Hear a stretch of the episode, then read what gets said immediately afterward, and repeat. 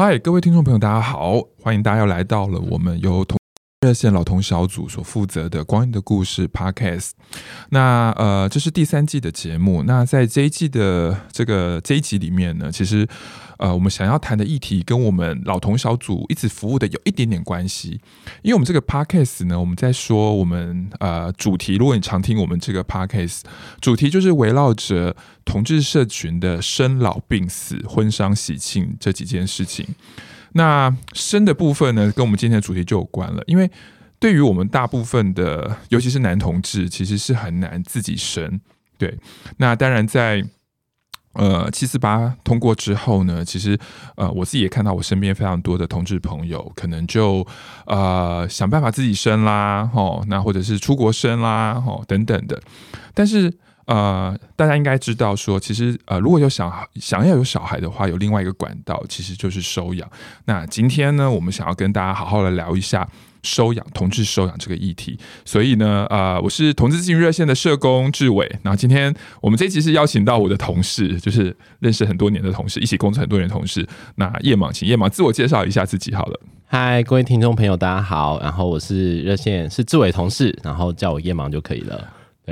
对，哇，那个 怎么了？是你第一次录 Podcast 吗？没有诶，热线的热线的热线的是热线，但是 但是之前那个。啊，那那是幕后啦，就是当来宾是第一次哦。那个，因为我们热线盘算一下，我们目前有三个 podcast。就还哎，我想想想，好像夜盲是第一次录自己我们自家的 podcast。对，那为什么会邀请夜盲呢？其实因为呃，我们热线在呃收养这个议题上，应该夜盲应该是投入最多的。对，那所以我们想说，今天想要让大家更了解，到底如果同志朋友、听众朋友你是同志，你想要收养小孩，你了解相关的法规吗？你了解目前的一些限制吗？你了解目前我们在收养议题上，我们有什么该关心的议题？所以我们今天就好好跟大家聊一聊。那首先要不要请叶芒讲一下好了，到底呃，我们同志咨询热线跟收养的关系是什么？这样子，你说最早开始，对啊，最早，其实呃，可能各位听众朋友可能不太知道，不过呃，大概台收养的法律，台湾的法律大概在二零一一一二年的时候，那时候有修法，那时候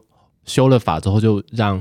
早年台湾很常见的那种，就是两个家庭之间彼此私下，嗯，把一个小孩给另外一个家养的那种私下收养，在那次修法之后就完全禁止了。嗯，对，所以呃，大概是二零一二年的时候，台湾的内政部有要热线去开一个会，那那个原因就是因为修了法之后，其实单身人士是可以收养。小孩的。这个单身人士包含了同志朋友，对对对，就是法律上的单身，就是未婚啦。其实这意思就是，那所以那时候原本以前的收养机构，原本以前的收养机构其实不太需要去面对同志朋友跑去跟他们申请，是。对，因为他们以前服务一般的异性恋夫妻就就案量就很多了。那那那个法一修了之后，等于。法律上的单身朋友也可以去跟收养机构申请，所以那时候有些收养机构开始紧张跟焦虑，说那会不会遇到同志朋友？因为同志朋友当年都不可能结婚嘛，嗯，对，所以其实就法律名义上来说是个单身，对，所以大概是从那时候开始就有一些跟政府单位还有就是收养的机构开始有些互动跟交流的机会。这样子，是我我我跟同呃各位朋友听聊一下，就是大家可能有一些人有印象是。古时候，勾扎喜尊就是就是真的就是那种私底下你跑去某个地方，然后就是跟人家说啊，你想要有小孩，那真的就会有人想办法帮你找到小孩，然后就私下就是就是就是类似过户吧。对，为什么呢？因为其实我们家我们家我的某一个姑姑，对，当年就是因为呃没有办法怀孕。对，就是就是啊、呃，因为一些生病的原因，那可是很想要小孩，然后呃，他呃流产之后呢，过了几个月，然后我阿嬷就有一天就抱着小孩出现在家里这样子，对，然后就莫莫名其妙抱了一个孩子，就很对对小孩突然吗？就因为就我因为我那时候应该只有念，我想一下哦，可能国小一二年级吧，所以对我来讲就突然。家里就是就是有个表弟，阿嬷跟姑姑姑丈就抱了一个表弟回来。那也不瞒大家讲，从小我就知道这个突然出来的表弟应该不是我姑姑的，不是亲生的，不是亲生的。原因是因为长得真的就是，totally 也不一样，而且很难，很容易知道不是亲生的吧？如果就必如果是亲生，要怀胎十九个月、十个月，对，因为但是因为姑姑也没有住在一起，姑姑也没有住在一起，所以看不到她的肚子，看不到肚子。可是你你你就隐含知道，因为什么？因为其实我姑姑跟姑丈皮肤是非常的白的，对，但是我的表弟一看就是。原住民的样子、oh，OK，对，就是眼睛大大的、黑黑的、亮亮的，对，那就是很不一样，对。可是这件事情在我们家里好像是一个公开的秘密，就大家都知道这一个，包括我现在敢这样讲，也是因为大家都知道公开，而且当那个表弟本人应该也知道，我觉得表弟在长大的过程一定知道，对.对。那因为他长个跟。爸爸妈妈一就是明显感觉不一样，完全不一样，完全不一样。那后来大概就是长大之后，但真的是可能我二三十岁的时候才知道说，其实就是当年我呃姑姑可能因为就是无法再孕了，可是还是很想要小孩。那好像我阿妈跟一个什么姨伯、狗伯的，然后就打听到好像台东有一个。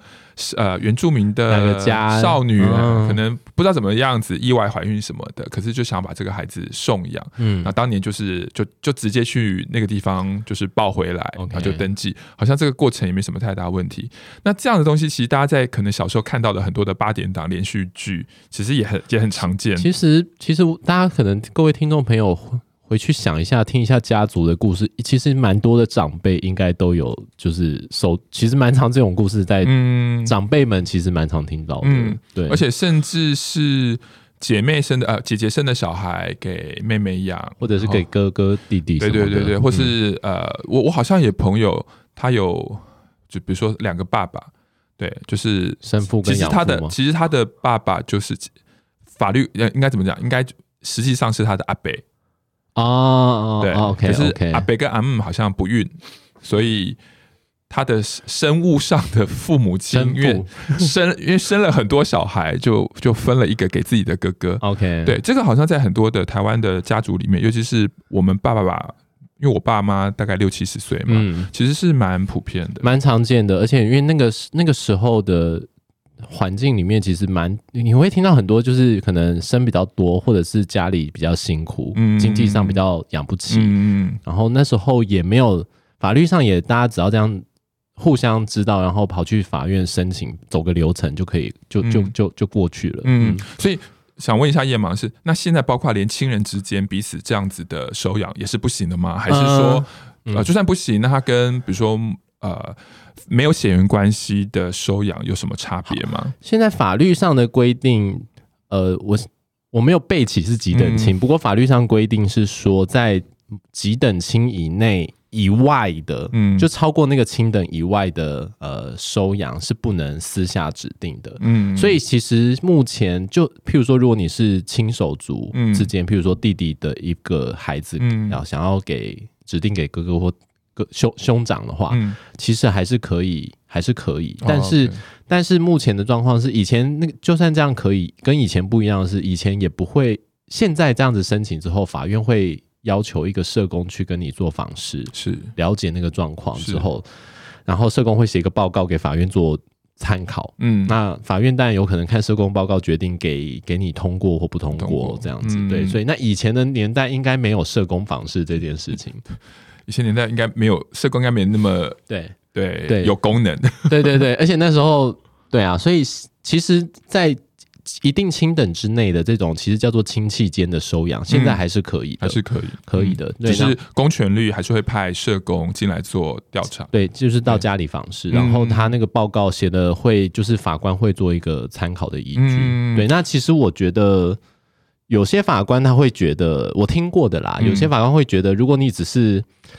名义上为了让一个哥哥，呃，譬如说男性家里的手足之间男性，就是没有，因为他没有下一代，名义上希望让他有一个下一代，好像男人要有后这件事情的话，嗯，其实我听过一些法官好像是不太愿意给过的，因为他觉得，特别是如果那个孩子本来就还是跟生父母还住在一起，共同生活的情境完全就是跟生生父母的话，他会觉得这完全是大人的需求，不是。小孩的需求。这个东西我可以再自曝我们家的状况，就是我觉得有社工在，可能或许有个好处是，常常我们在说孩子给谁出养，对，就是要给谁，到底是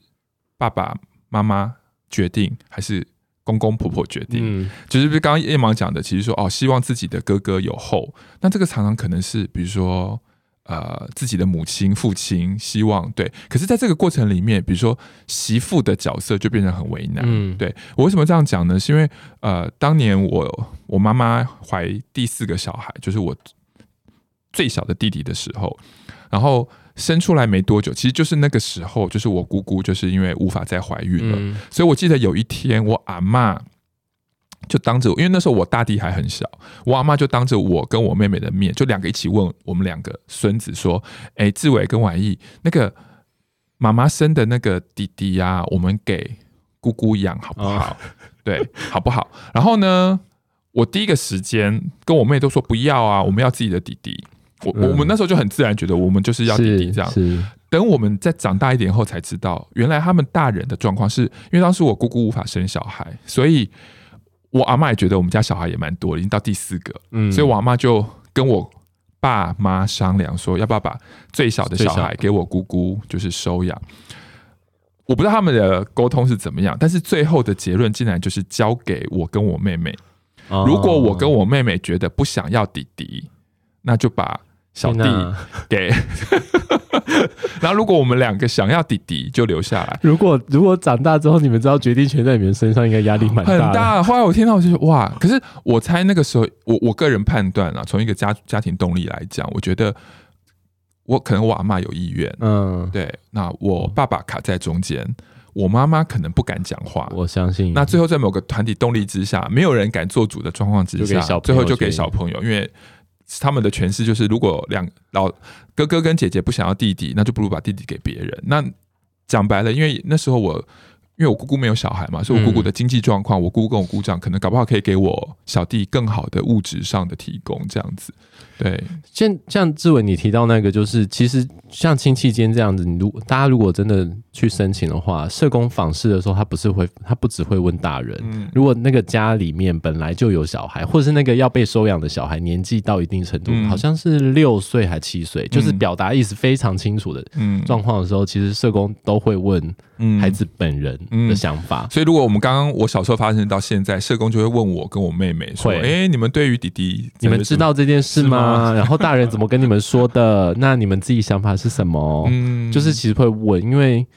就是这件事也不是这件事，绝对不是只是大人的事嘛、嗯。就想提醒，我觉得呃，叶芒刚刚讲的跟我聊的，就想提醒听众朋友，就是说，有时候这个收出养的议题，的确是一个很大的家家族成员之间权力角力的过程。这样、嗯、对，嗯、所以我觉得这个状况让社工有介入是好的。否则，如果当年我这样跟我我如果跟我妹妹说，我们不要弟弟，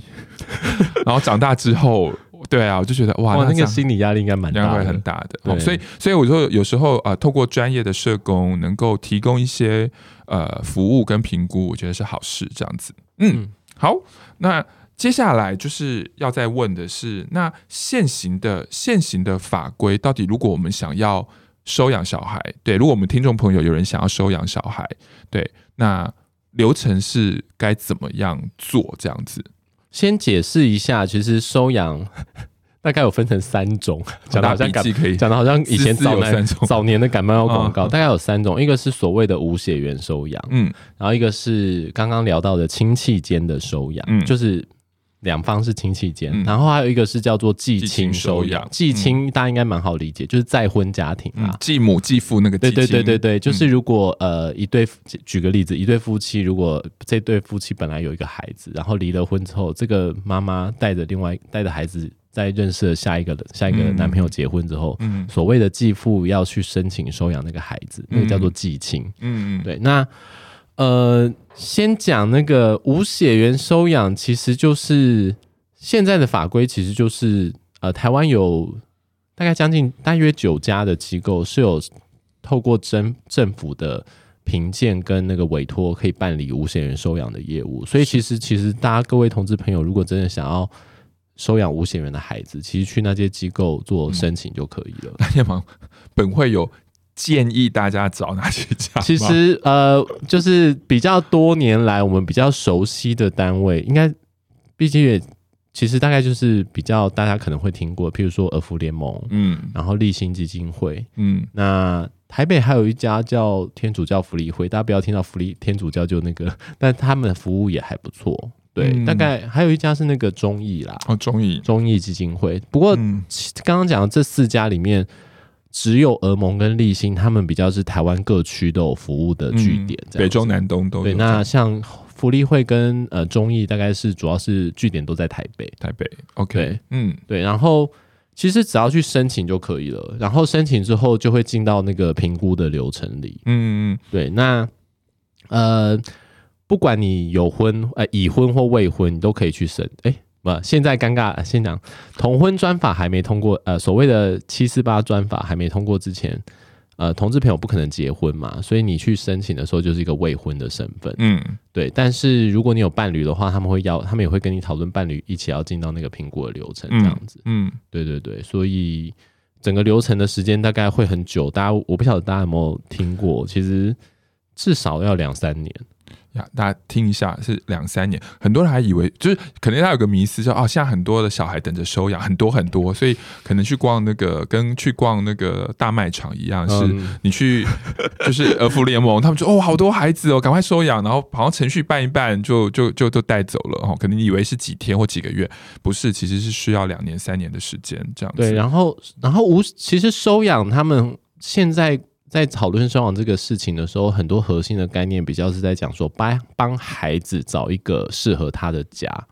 不是帮大人找适合的孩子，不是不是帮大人选孩子。嗯，所以呃，如果各位朋友真的要去申请收养的话，可能心心里要放到一个概念是，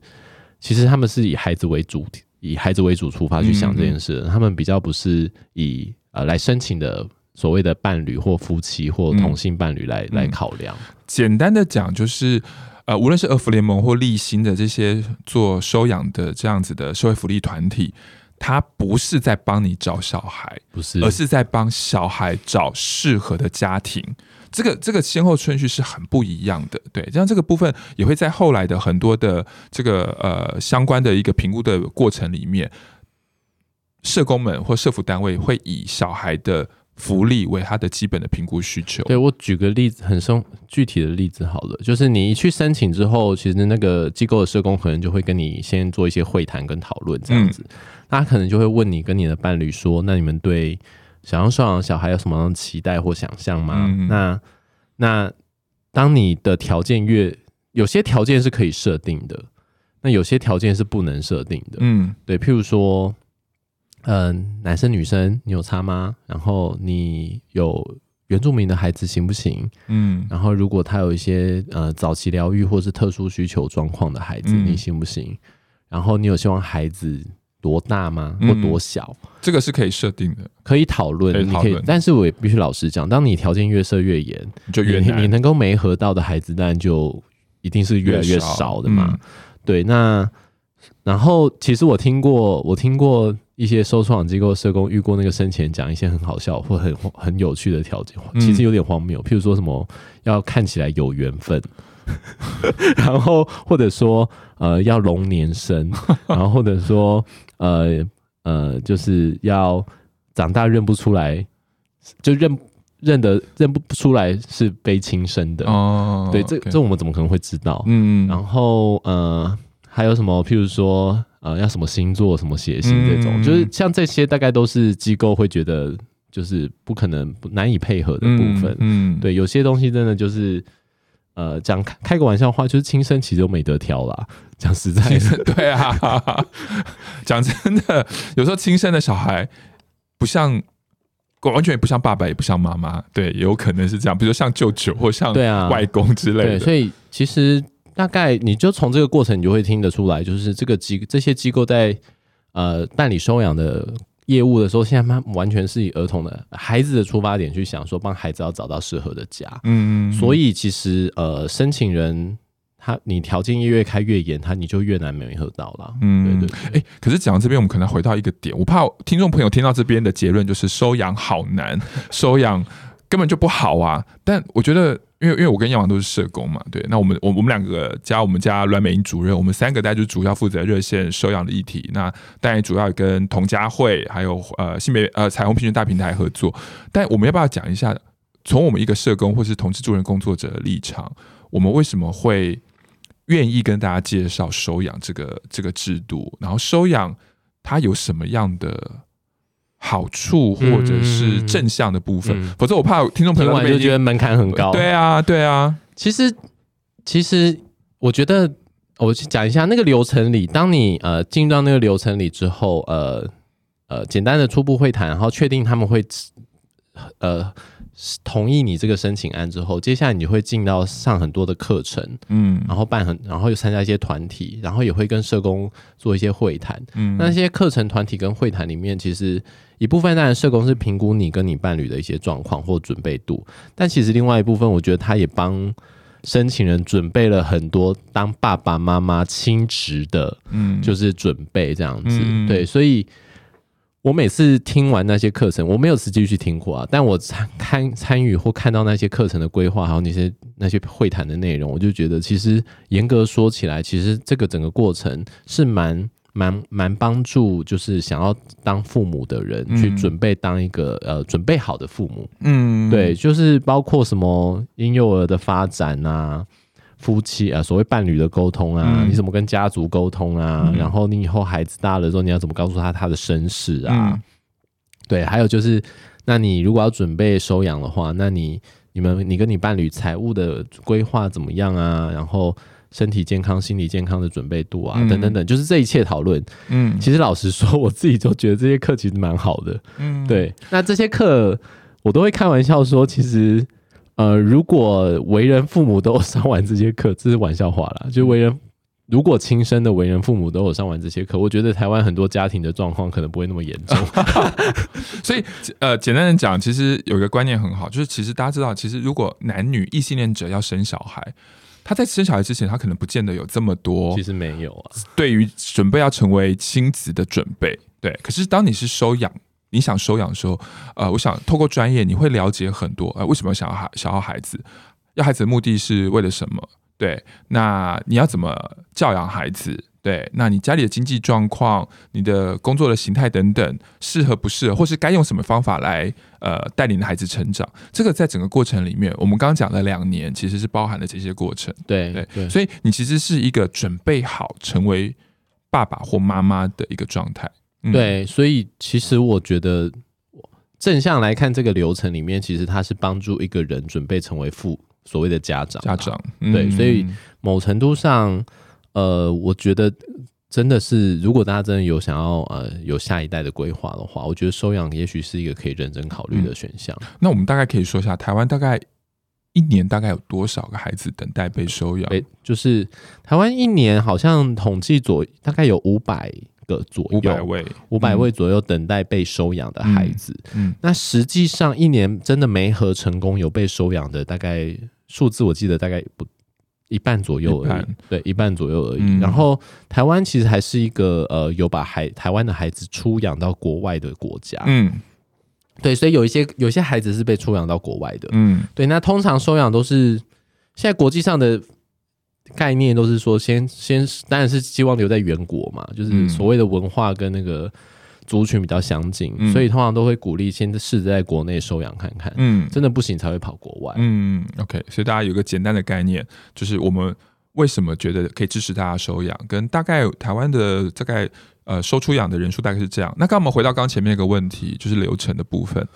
呃，刚刚讲嘛，就是申请之后你会去上课、上团体，然后你会被社工做很多的会谈评估。那这个过程大概会经历，据我的印象，大概是半年左右，嗯，左右啦，看每看每个人的状况。那评估整个顺利都结束，如果真的顺利结束之后，你的这个申请案就会在他们机构里面有一个所谓叫做呃。资格的审查的机制，那、嗯、那个机制，它其实就是一个审查的会议。嗯，然后你这些评估报告啊、上课的状况什么的，最后就会透过这个审查会议里面决定是否你是一个通过的申请人。嗯，对，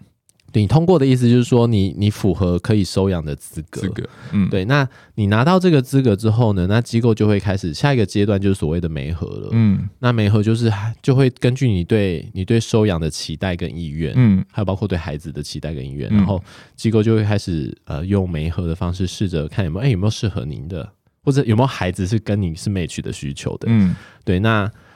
媒合也需要一段时间，嗯，对，然后这个当然就会卡到你讲刚刚前面讲，让你条件越设越，就会越等越久，嗯，那没合如果真的有没合到之后，就会试着让双方有些接触，嗯，那接触之后顺利的话，就会进到所谓的试养期，嗯，试养就是孩子真的会到你家了，嗯，那通常试养期大概是六个月，嗯，对，那这个六个月里面当然也会有一些上课，是。对，然后还有包括社工也会到你家去看孩子跟，跟访视，对，有点像访视。嗯、然后试养顺利的话，但就是社工这些上课跟访视也会写报告嘛。嗯，那最后一切都顺顺利利的话，就试养也过的话，大概就会进到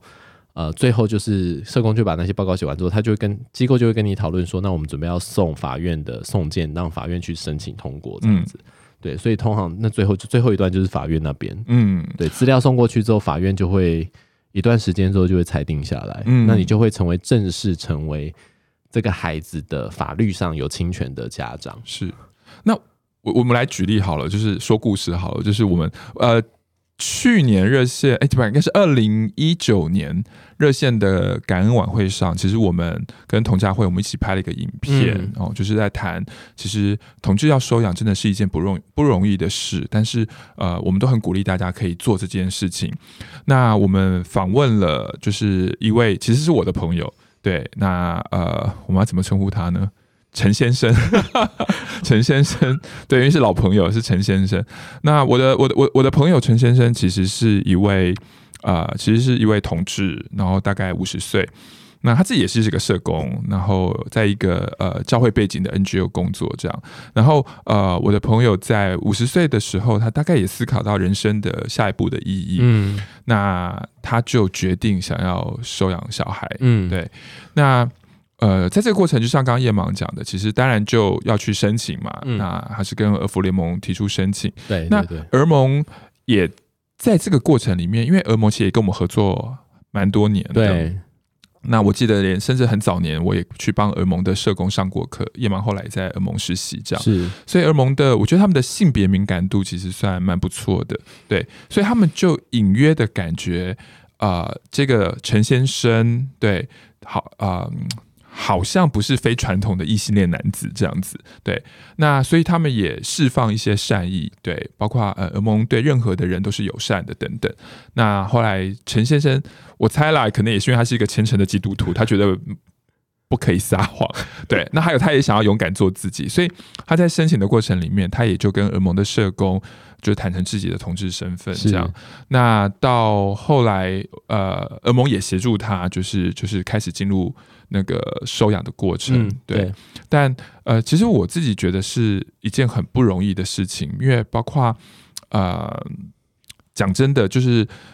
一个一个同志，他就算他后来很努力，就是呃，他也他也没合到了一个适合的小孩小朋友，对对，就是那那这个小朋友其实是呃一个，其实，在。当初刚试养的过程就知道他是一个有水脑的小朋友，那可能听众朋友听到水脑就知道他不是一个像感冒这样的疾病，他的确会影响他日后成长的发展、智能的发展等等。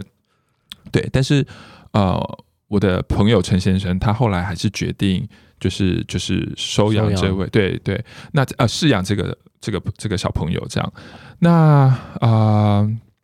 试养的过程。过了好一阵子之后，一年吧，我记得他好像是超过半年，超过半年，半年到一年。对，对，那这个孩子在他的陪伴跟养育之下、照顾之下，这个孩子后来他本来是一个发育迟缓的小孩，但是在呃半年以后，这个孩子的发育其实就跟上，他好像后来就跟上一般孩子的进度。对对对，对，那其实。听众朋友可以想一下，你把一个孩子从发展迟缓、生病，照顾到恢复到一般的水准，其实是一件很不容易的事。对，而且在过往的经验里面，如果有饲养的过程，可以把生病的孩子照顾成健康的孩子，我想在侵权的判定上，法院一定是把这个小孩判给这个呃想要申请的人。但很遗憾的是，就是呃在最后的法律的那一段，依然遇到了一些问题，包括还是呃法院那边还是觉得说，诶，如果这样孩子健康了，我们要不要重新问有没有人要收养这个？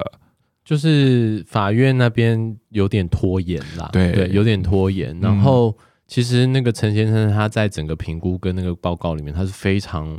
理想的，适合这个孩子的家长。不过那个法，我觉得我觉得是很明显，就是因为同呃案案件的申请案件还没有非常多。丰厚的经验，嗯、所以到遇到这些案件的专业人员，譬如说后端的法官或司法事务官，其实对这种案件他们就会有点不知所措。嗯，对。所以，但很好的是，为什么要跟大家讲？是我觉得，嗯，台湾的社工界对于同志的了解，随着对同志了解的呃更进一步，我觉得呃，在这个时间点的时候，其实二福联盟的社工，甚至到整个的。呃，机构都力挺，因为就我们的社工专业来讲，呃，不要忘了我们在一开始讲，其实收养的主体是儿童，儿童社工是在帮儿童找一个最适合他成长的家。那你想，一个未来的爸爸把小孩从生病的照顾到健康的，提供他非常好的生活的品质，其实就社工来讲，这个这应该就是最适合的人选。所以后来也很谢谢儿福联盟在呃这个关键的时刻，其实是呃以社工专业跟法院说明，其实。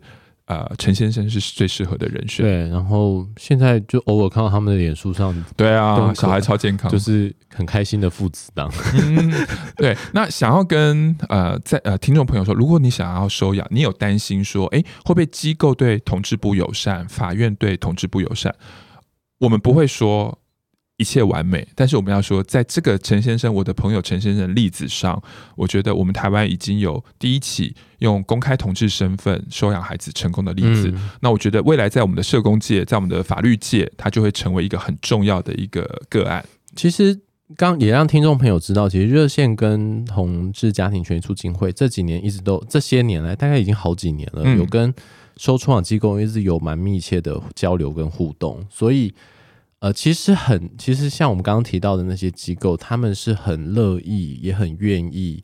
面对同志朋友去申请的。那他们也保持的一个就是学习的心情来跟大家交流，然后所以大家不要担心说去申请之后。会遇到什么情境？基本上机构们的社工大概对同志都有一些基本的认识，但老实说，你问我他们有没有很多申有没有很多服务过同志申请人的经验？但因为案量没有很大，所以那个经验一定是不会非常多。是，但我觉得重点是，如果可以愿意互相学习，我觉得那才是关键了。是对，嗯，就是透过你去申请，其实台湾的社服界也才更了解同志。对，对啊，对啊。嗯、那我觉得，呃，其实。除了刚刚提到的陈先生，这几年已经有好几个案件都通过了，然后呃都有顺利的走完申请流程，然后也都顺利的成为那个孩子的家长的同志朋友，这样的这样的申请案其实已经据我所知应该已经五六件了。嗯，对，好像有一期的《镜周刊》也有做专访，所以大家有兴趣可以搜寻。刚刚提的那也是已经通过的，那目前据我所知。具具体数字没有办法抓很准，但据我所知，在那个还在那个流程里，现在还在那个流程里的也是非常多件，也是将近十件左右。嗯嗯，对。那我也稍微提供一下，或者叶芒大家可以提供。其实，在可能在我们收听的这个听众朋友，也有一些是支持同志权益的一些呃直同志朋友、异性恋的朋友。那我这边讲一下，在我之前收集到资料里面，其实在美国、加拿大或澳洲，其实呃他们。当地因为也通过同婚，然后呃也可以收养，那就几点发现，比如说啊、呃，同志朋友其实是比较愿意呃收养身心障碍的孩子，嗯，对。那研究发现为什么呢？因为因为同志在成长过程里面都有被歧视或被视为是有问题的，所以对于面对歧视、面对霸凌、面对有可能面对的一些生活的挑战，其实同志有已经有学习过的成长经验，从小到大都。因应过的经验，对，所以对我们来讲，我们有准备了这样子，对。然后我再看一些美国的研究里面，同志也是比较愿意收养，呃，肤色主义比较不一样的呃族群，对，为什么呢？因为因为同志就是不可能生出小孩嘛，所以小孩只要有基本的生物概念，他就知道两个爸爸不可能生出我，所以我就不可能，就是对，所以因为如此，就是很多很多同志，比如说在美国，可能呃。呃白人的同志朋友，他们可能就比较愿意收养，比如说拉丁裔、呃、拉丁裔，对非对。那在台湾，我想就是应该也是嘛，就是如果我跟我另外一半结婚，不是不可能生出孩子，啊、我们就会比较愿意对。好，所以这个是另外一个。所以其实同性伴侣去申请有个很好的优势啊，我觉得。有其实有两个优势，我觉得跟异性恋夫妻很不一样。就是我听到收创机构经验，异性恋夫妻他们都要走完不孕的过程之后，才最后决定要去收养，就是一直试，一直试，一直试。对，那那个试都要试到四十岁起跳的，所以其实他们走进去机构申请，通常都四十多，趋近五十。是，可是我觉得同性伴侣有个好处，就是我们已经先天性，先天性知道不可能怀孕，就是不可能用两个人的方式，所以其实会早一点进到这个流程。是，那老实说，你真的收养到孩子，你的你成为一个家长的时候，你的年龄也不会那么大。嗯，对，就是其实跟孩子的。年纪落差不会这么的悬殊。嗯、那另外一个好处就是刚刚志伟提到，就是很多同性伴侣申请收养的时候，其实大家心里都有底，说就是孩子在从小的过程中，你试着要还是会一定会去跟他解释你是怎么来的嘛。嗯，对啊，就是所谓的身世，你一定会跟他讲，因为孩就孩子有一点生物概念之后就知道，不可能是两个爸爸或两个妈妈，呃，对啊，不太可能是两个爸爸亲生。是，嗯。然后这边如果你是不小心听到我们这个频道，你内心还是对于。呃，萌萌有一些说法你过不去，比如说你就说，诶，同志收养孩子是比较容易变成同志，其实没有，各位，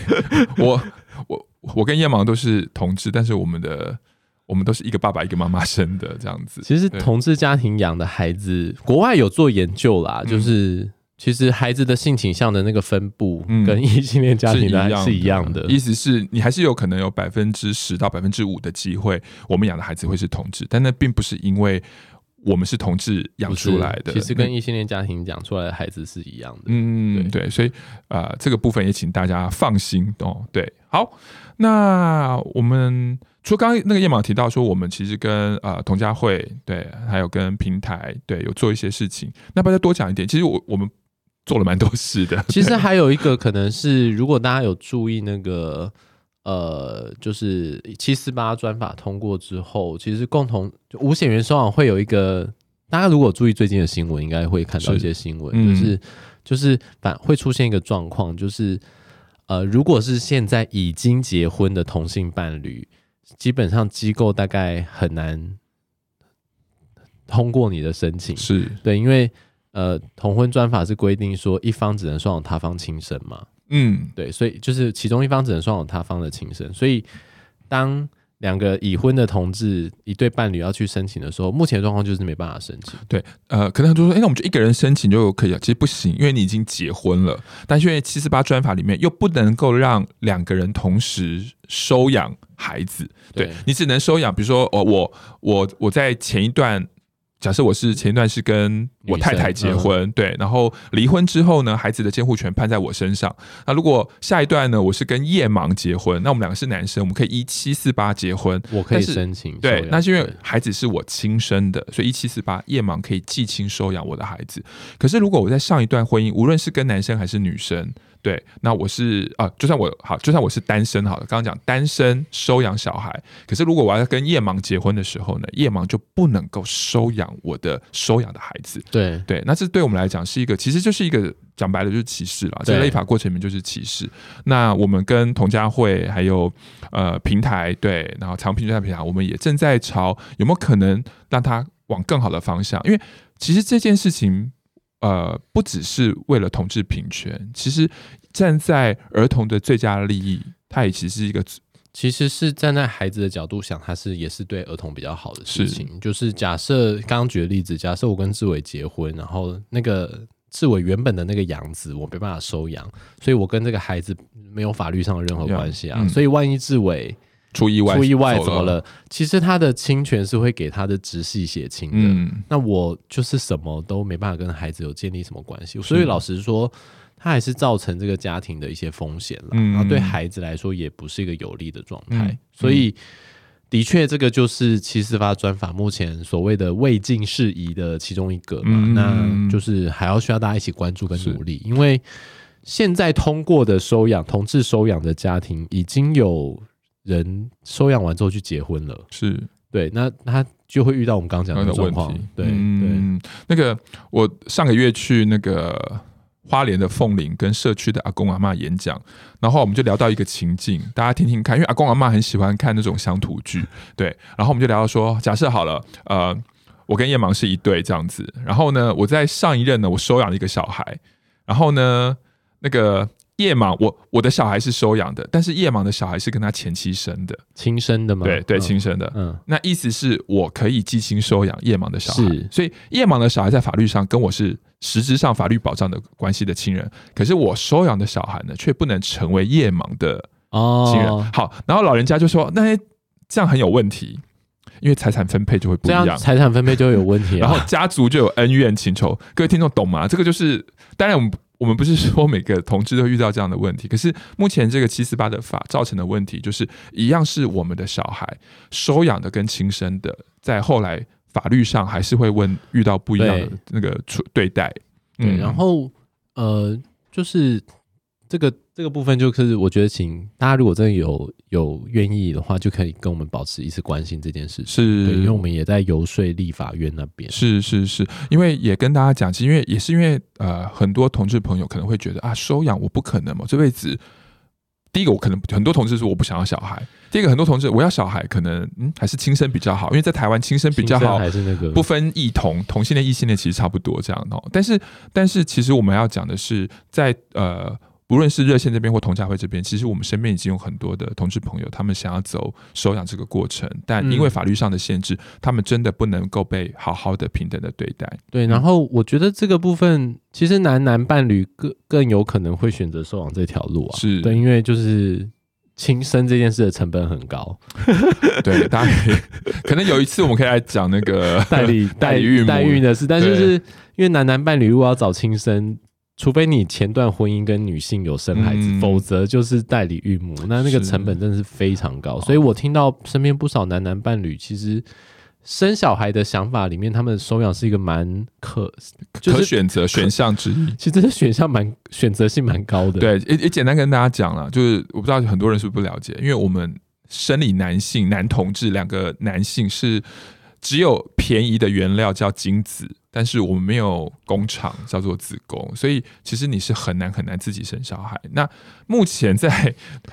不可能，不是很难，对。那在呃女同志的部分，其实我们身边有很多女同志，相对之下，她们要呃生自己的孩子是相对是比较容易。她们就是女性有自己的身体有子宫嘛，所以如果她的身体状况 OK，可以受孕的话，其实。比较有可能有些方法找到亲做呃有亲生的孩子了，嗯，成本比较低，嗯，OK，好，那如果最后叶芒有没有补充，还是有什么资源可以推荐给我们的朋友？如果想了解。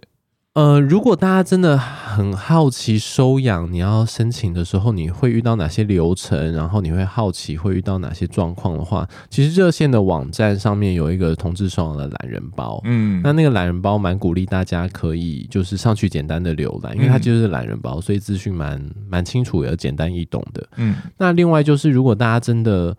对收出养这个申请有想要走进去看看的话，其实大家可以花点时间上去看那些机构的说明，是对，嗯、然后你甚至可以打电话去做咨询，是。这都没问题，因为就是你你可以打三家决定看看嘛，嗯、这就是一个选择。嗯嗯，好，所以网络上热线的官网上有，应该是用 Google 搜寻同志咨询热线加呃收收养，其实应该就会找到我们那个懒人包。那当然你也可以到我们刚刚讲的几个呃收出养的机构询问他们社工，如果你想收养该注意什么事情或是。流程。那最后我们想要就是跟大家说的，就是呃，热线一直在呃这个收养的议题做很多事。当然，我们也更希望社群内部也能够持续关注这件事情。对、嗯、对，因为还是有要呃修法的地方，需要到时候需要大家一起努力，让呃同志朋友在生养小孩这个选择上可以不要